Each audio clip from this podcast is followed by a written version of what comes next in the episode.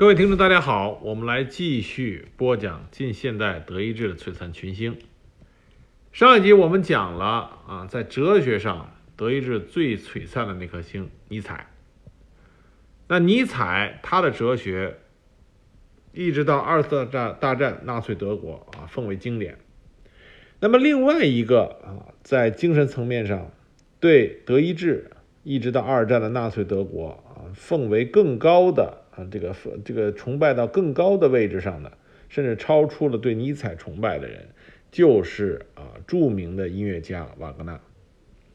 瓦格纳是被公认的纳粹德国的精神导师，精神力量的源泉啊，这是希特勒亲口啊承认的。瓦格纳可以称之为啊，在近现代德国乃至欧洲啊，在世界音乐史上都是巨匠。他的作品恢恢宏啊，气势庞大，他对近现代音乐的改革和变化都有着举足轻重的影响。当然，我们现在在这里讲的是历史不是音乐史，所以呢，我们不会从专业的音乐角度来评价瓦格纳到底啊在音乐上细节上做了什么，对音乐这个领域的杰出贡献。我们是从历史的角度来讲一讲瓦格纳对整个德意志的历史啊有了什么重要的作用。瓦格纳他是在1813年出生于德国的莱比锡，他去世的时候1883年是去世于意大利的威尼斯啊，终年是70岁。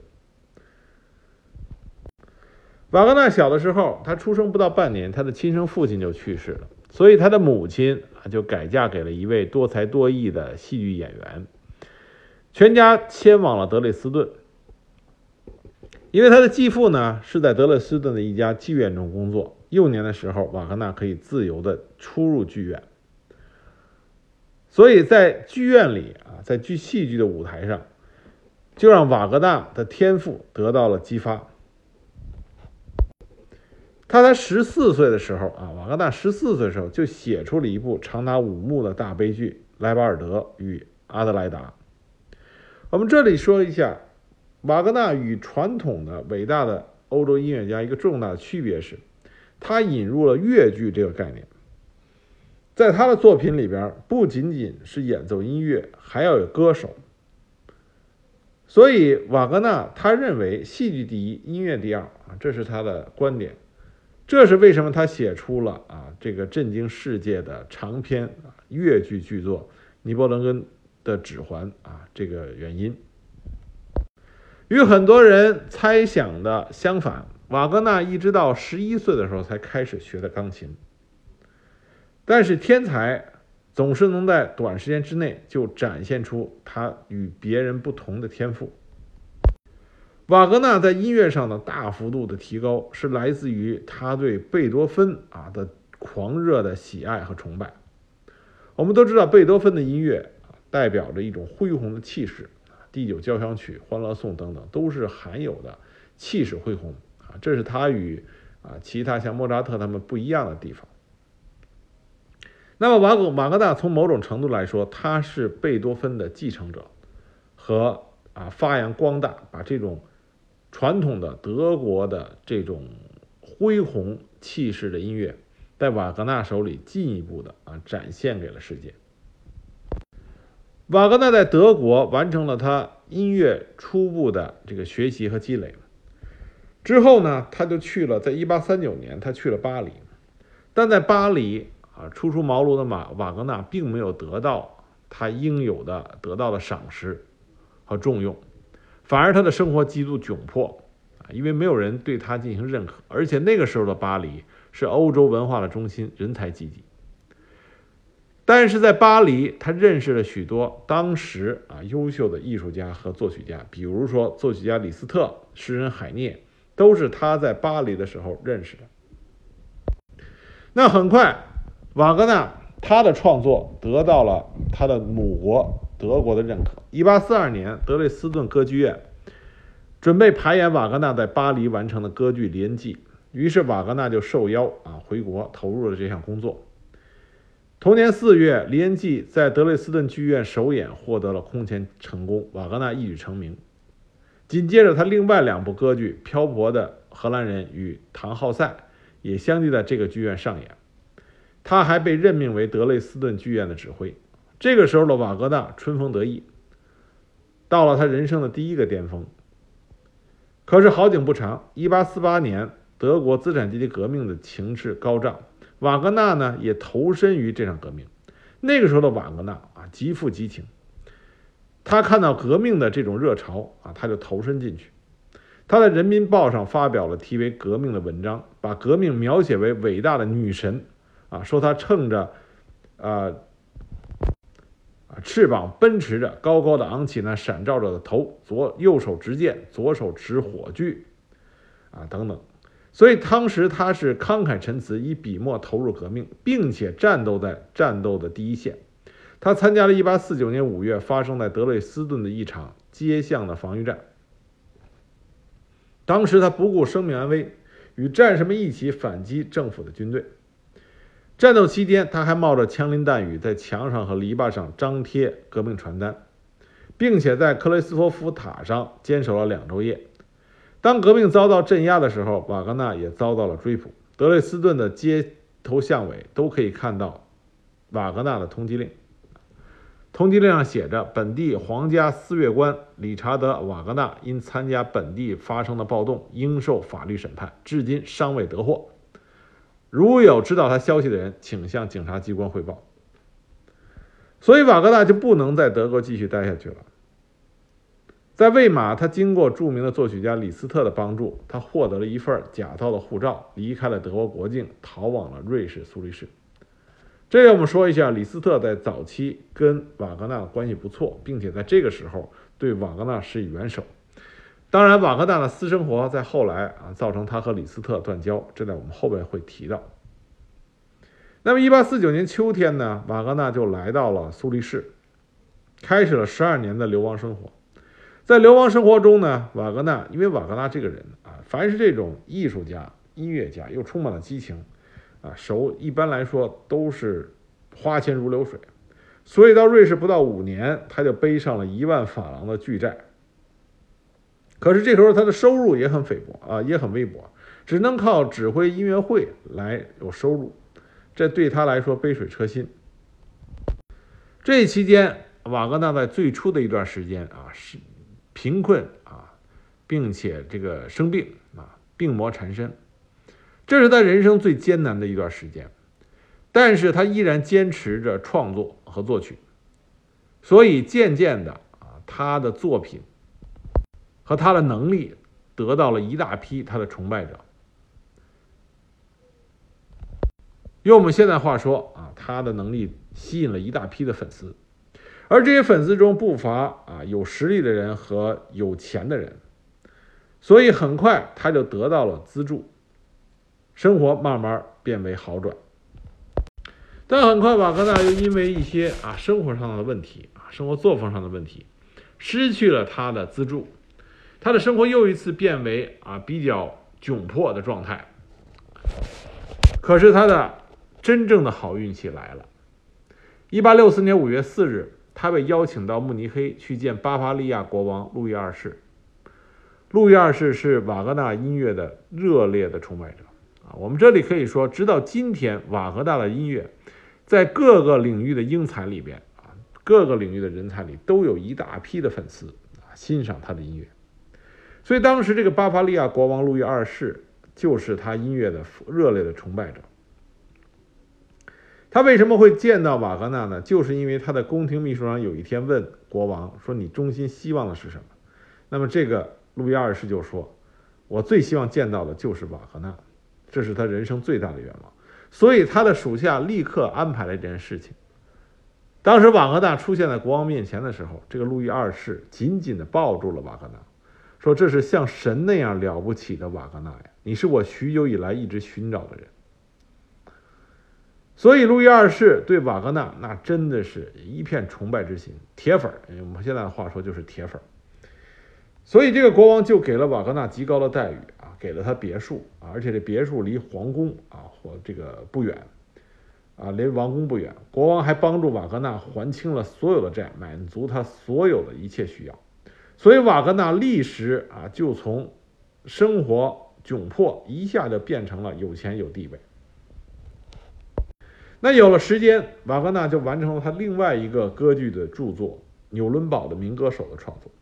一八六八年啊，这部歌剧在慕尼黑首演，由著名的音乐家瓦格纳的朋友彪罗担任指挥。这彪罗我们后边也也要提到啊，所以说瓦格纳这个人私生活方面啊，他人品不怎么样。这个彪罗是著名的音乐家和指挥家，他就担任了指挥。路易二世亲自出席出演的仪式啊，就是开开幕式。当时还专门的把瓦格纳请到自己的包厢里，啊，在落幕的时候，让瓦格纳在国王的包厢里向鼓掌的观众们回礼。所以瓦格纳的声望啊和名气顿时啊再一次又上了一个档次。那瓦格纳的好运气并没有结束。很快，他得到另外一个大人物的赏识。这个人是谁呢？就是德意志的啊年轻皇帝威廉二世。威廉二世可以说是当时欧洲瓦格纳最大的歌迷，最大的粉丝。他在他继位不久，就把瓦格纳邀请进入他的王宫，而威廉二世就成为瓦格纳直到他死啊，直到瓦格纳去世，都是瓦格纳最大的赞助者。当时威廉二世不仅给了瓦格纳所有生活所需，他想要多少钱给他多少钱，并且在1876年，威廉二世为瓦格纳建造了拜洛伊特节日剧院。从这个剧院建成起那天开始，直到今天啊，每年都会举行拜洛伊特音乐节，就是为了啊展示给世界瓦格纳的作品。而这个剧院也是由瓦格纳亲自监造的啊，所有的设施。啊，这个乐池的搭配啊，乐队的位置都是根据瓦格纳的意思啊来进行配置的。整个剧院的兴建，瓦格纳都是亲力亲为啊，现场监督。那么，当这个剧院竣工以后的1876年，在这个新建的专门为瓦格纳准备的剧院里，上演了瓦格纳最不朽的著作。就是《尼伯龙尼伯龙根指环》三部曲，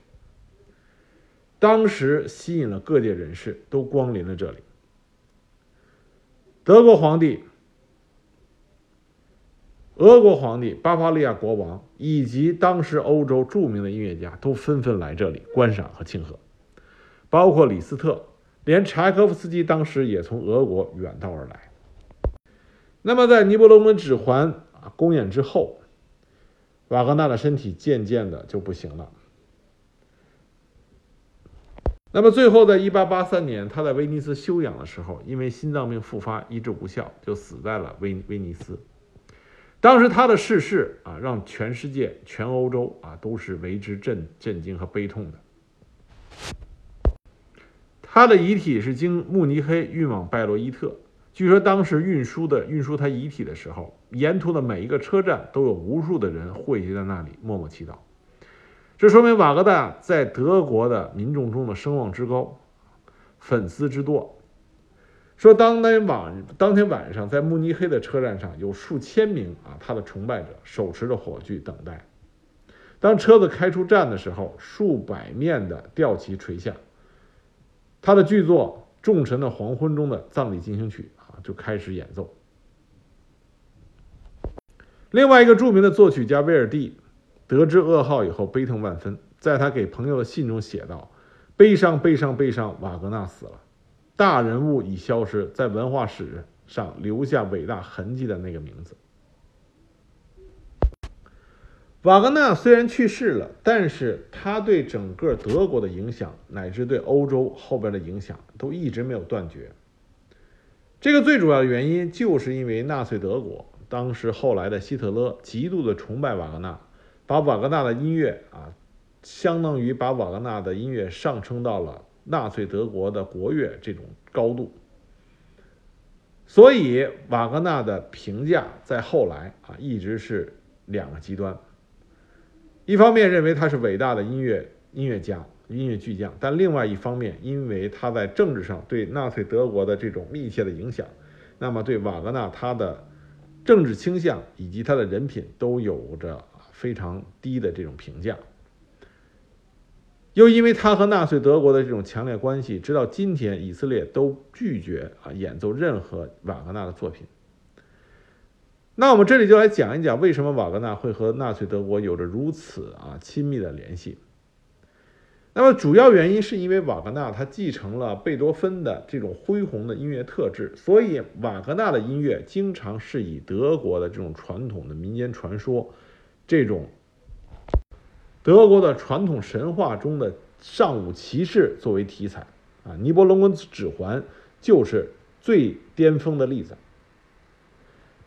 那么我们知道，德意志帝国啊是上古之祖，是上古之国。他的军人啊是职业军人，并且经常是世家。军人在德意志，近现代的德意志是受到极度的推崇的。正是一种因为这种极度的尚武精神，那么对德意志啊近现代的德意志帝国来说，瓦格纳的音乐完全符合德意志精神的这种啊共鸣。这是为什么瓦格纳的音乐在德国备受推崇啊粉丝众多的一个重要原因。尼伯龙根的指环本身就是日耳曼人他们祖先的英雄史诗，而瓦格纳恢宏的作曲使得这个史诗。在德国人的脑海里，啊，变得波澜壮阔，催发了德国人这种强烈的爱国主义情绪。而希特勒这个人啊，希特勒我们知道他以前是个差点当了画家，他的画的确很不错，所以希特勒本人就是一个非常感性的啊，有着艺术特质的这么一个呃人物。所以希特勒啊自己就说，他十二岁的时候第一次听到瓦格纳的音乐，就完全被迷倒了。只要有瓦格纳的音乐啊的演奏会，他都是在后排的站票席上观看，场场不落。在希特勒检阅军队行纳粹举手礼的时候，现场必然播放的就是瓦格纳的歌剧《众神的黄昏》中的片段。另外一点，瓦格纳他有很强烈的反犹太情绪，他在19世纪中期出版的专著《音乐中的犹太主义》的时候。他就否认了犹太人具有任何真正的艺术能力。他说，犹太人对德国文化的腐蚀性的影响，以及通过自我毁灭来达到救赎等等的极度强烈的反犹太的语句，这和纳粹德国的理论是不谋而合的。那么，希特勒在他上台之前就已经和瓦格纳的儿子以及儿媳妇在私下交往甚密。双方面建立起了非常深厚的友谊。瓦格纳的儿子和儿媳妇是第一批的纳粹党员啊，纳粹党员。希特勒在他没有成为德国的国家元首之前，就已经多次参加了拜罗伊特啊瓦格纳那个专有的音乐节啊，所以纳粹德国从一开始就和马格的呃瓦格纳有着非常极其密切的关系。那甚至呢，在希特勒最终与艾娃他的情妇艾娃双方啊双双自杀的时候，据说他临死前还在听的也是瓦格纳啊作品中殉情的那一段的作曲。希特勒曾经说过，在我一生的每个阶段，我都要回到瓦格纳。正是因为希特勒对瓦格纳的这种极度的热爱和崇拜，以及在很多方面，瓦格纳的作品代表了德意志大德意志的这种荣耀的精神。所以才使得瓦格纳和纳粹德国密不可分。那么瓦格纳毕竟啊生于早于希特勒很多年，他去世的时候希特勒还不知道在哪儿呢。所以，我们说瓦格纳他主观的为纳粹德国做出过什么事情，这是不现实的，也是不客观的，因为他毕竟早早的就是他死去的时候啊，纳粹还没有出现。但是呢，瓦格纳他的音乐从某种程度来说，滋生了纳粹的这种狂热的民族情绪，啊，这也是他的作品被动的一个表现，所以从客观上来讲，瓦格纳主观上并没有啊造成纳粹的出现，但是被动上他的作品的的确确啊滋生了纳粹的这种狂热的民族情绪，这是我觉得一种比较客观的评价。那正是因为瓦格纳和纳粹得到这种关系，所以在后来评价瓦格纳的时候，有很多对于他的贬低之词，有关于他私生活很混乱的，因为瓦格纳他的的的确确比较出名的就是和科西玛终成眷属。科西玛的父亲啊，就是著名的这个钢琴家李斯特。我们之前提到过，李斯特和这个瓦格纳的关系很不错，并且帮助过瓦格纳。而这个科西玛，他的女儿年纪轻轻就与李斯特的学生、指挥家彪罗，我们前面也提到过，彪罗是瓦格纳的好友，并且为瓦格纳的作品亲自担任啊这个首演的指挥。科西玛就和彪罗早早结了婚，啊，但据说这个彪罗呢脾气暴，所以经常实施家暴。那么科西玛很苦恼啊，很郁闷。那他就。认识了瓦格纳，而瓦格纳又是一个充满着激情和魅力的啊，这个伟大的音乐家，所以两个人很快就坠入了爱河。我们这里提到一点，就瓦格纳跟科西玛之间啊，坠入爱河发生关系。那个时候，科西玛和彪罗还没离婚。我们一般老话说“朋友之妻不可戏”，而瓦格纳恰恰是戏了啊，朋友之妻。而彪罗也是一一个，我们也。不好说怎么评价他啊！当时彪罗一方面很痛苦，但另一方面却无法拒绝瓦格纳音乐的魅力啊，依然兢兢业业的这个为瓦格纳当时的作品的首演啊做了准备，担任指挥。但是科西玛的父亲啊，曾经帮助过瓦格纳欣赏瓦格纳的李斯特，为这件事情啊大怒，彻底断绝了和瓦格纳的来往。后来。两边见面就不再说话，或者是连见的都不见了。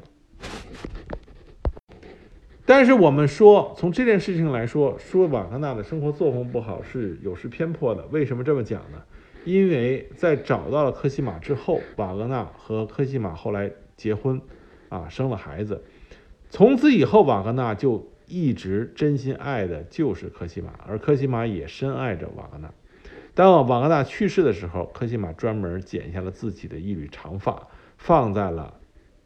瓦格纳的这个官运里边，和瓦格纳永远的陪伴在一起。所以两个人还是真心相爱的啊，那只不过他们相爱的这个过程啊，尤其是开端啊，有点惊世骇俗而已。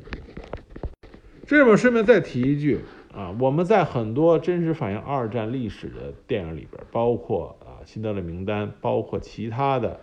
啊，反映当时德国真实情况的比较忠实于当个那个时代的电影里所听到的啊，气势恢宏的音乐，包括火车开往集中营的时候，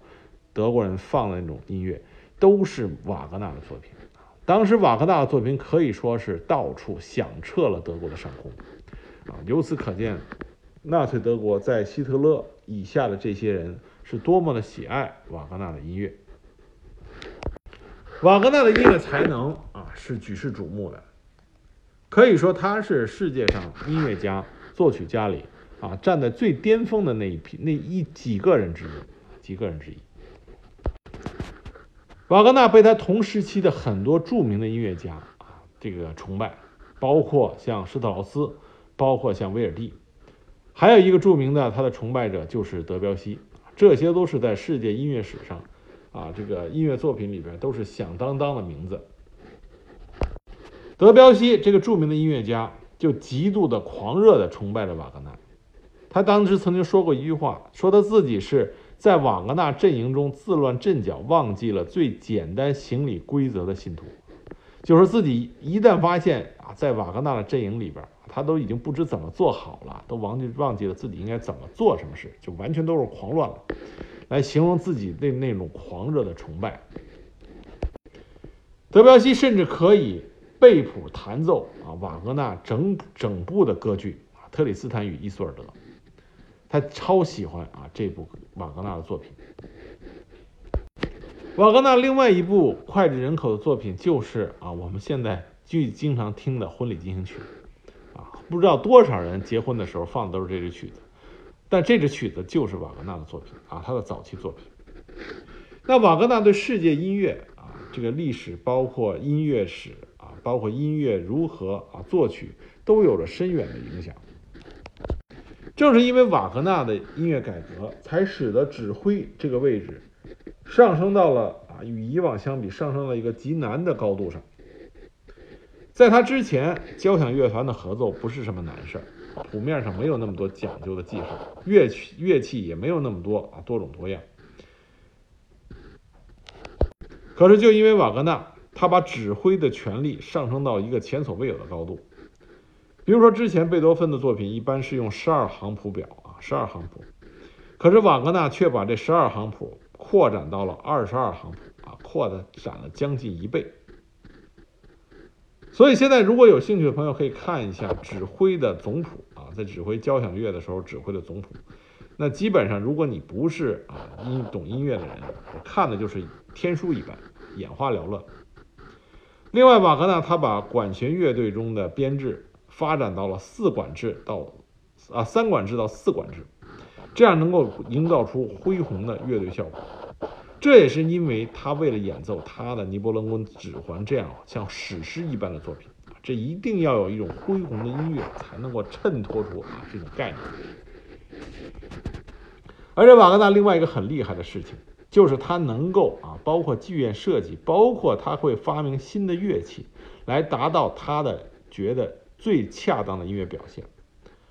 比如说在剧场里设置乐池，让乐队在观众看不到的地方，但是给予一个直接的这个音乐的伴奏，这就是瓦格纳在他的所这个所创的东西。另外，他还创这个发明过瓦格纳大号啊，次中音号，一般人根本就吹不响；还有低音拉号、低音黑管，很多新兴而又冷门的乐器。正是瓦格纳将众多的啊打击乐也塞进了交响乐，因为他认为只有这些乐器才能表现出啊他音乐里那种东西。这些都是瓦格纳开创的啊，在音乐上开创的先河。我们之前提过，瓦格纳提出了乐剧这个概念。他和以往的作曲家的音乐演奏不一样，他的作品里需要有人声，他认为人声是他作品里重要的一部分。但是因为他的这个作品啊，第一个规模宏大，伴奏的乐团啊乐器众多，那么对人声的挑战就是非常高难度，以至于当时德国的音乐学校专门开着开设专科培养叫瓦格纳歌手啊，瓦格纳歌手就是要专门培养歌手来应付演唱瓦格纳的作品，所以可见瓦格纳的作品有多么的这个高难度。那么另外一个可以给大家一个实证，说瓦格纳在世界音乐中的地位有多高，就是拜罗伊特音乐节。我们知道拜罗伊特的剧院是专门为了瓦格纳的作品建造的，从他建造开始那一天起，就在这里开设了拜罗伊特音乐节。这个音乐节就是为了瓦格纳瓦格纳的作品啊而设的，到现在已经超过了一百多届了。每一年的音乐节都被瓦格纳的粉丝们称之为朝圣。这个朝圣啊，这个粉丝有多么的夸张？我可以告诉大家，这个音乐节你要想他的门票，要提前八到十年才能够预定。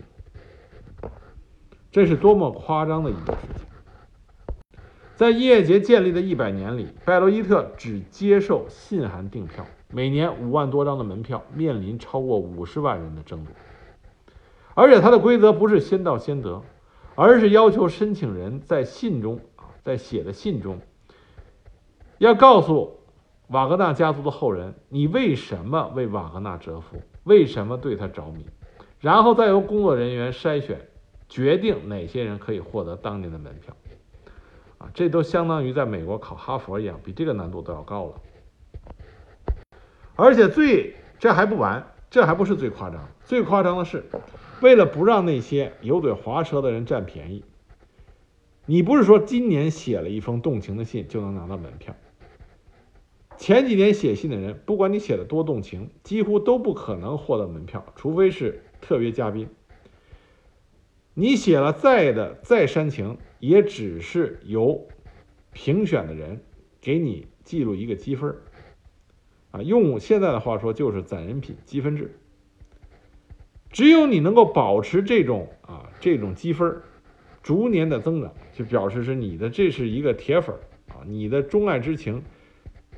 一直不变。那么攒上几年之后，评选人们才认为你是真心的，那么恭喜你，你就有资格去拜洛伊特朝圣参加这个音乐节了。这个音乐节现在唯一的变化就是，二零一一年当这个音乐节满百届的时候啊，终于做了第一次改革。这改革是什么呢？网上订票开放，也就是说你不用写信了，可以写 email 了，其他不变，依然五万多张门票，依然供不应求，依然你要等待很长的时间，几年甚至。八年甚至十年才能够拿到这一张门票，完成你的朝圣之旅。当你拿到门票去拜罗伊特，去欣赏你心目中这崇高的瓦格纳的歌剧的时候，想想瓦格纳的歌剧，号称是音乐史上最长的歌剧，在那几个小时的演出里边，你坐在了剧院里，还是和当时瓦格纳。啊这个刚刚兴建的剧院并没有改变多少啊的这么一个剧场里，服这个座椅依然是木质的，间距很小，而且剧院里压根都没有压根都没有空调，这才显示出你是不是瓦格纳一个最虔诚的粉丝。所以说，瓦格纳他是德意志的骄傲，无论他在二战时期。在纳粹德国啊，他的音乐是如何被纳粹德国用来啊这个显示啊德国的这种狂热的爱国情绪？但是瓦格纳的音乐啊不应该因为啊纳粹德国这件事情而得到贬低。瓦格纳的音乐是伟大的，是恢宏的，是超出了啊一般的作曲家的水平的。所以瓦格纳可以算得上是德意志音乐的一个重要代表。贝多芬之后就是瓦格纳，他的音乐非常值得去这个欣赏欣赏。如果你心中是想听到一个恢宏、气势磅礴的这种啊音乐作品的话，那你应该去听听瓦格纳的作品。很多人喜欢瓦格纳名人，那么今天我们这一集的最后呢，我们用一个很著名的，在另外一个领域很著名的啊人物，就是啊已经刚刚去世的著名的物理学家霍金。他曾经说过一句，他对瓦格纳这个的感情啊，他说我特别喜欢听瓦格纳的歌剧，他设法用音乐传达感情，他比任何人都要强。这说明瓦格纳在其他领域的这些牛人心里边啊，也是有着至高的地位。所以今天我们讲的是近现代德意志另外一颗璀璨的星，著名的音乐家，不朽的啊瓦格纳。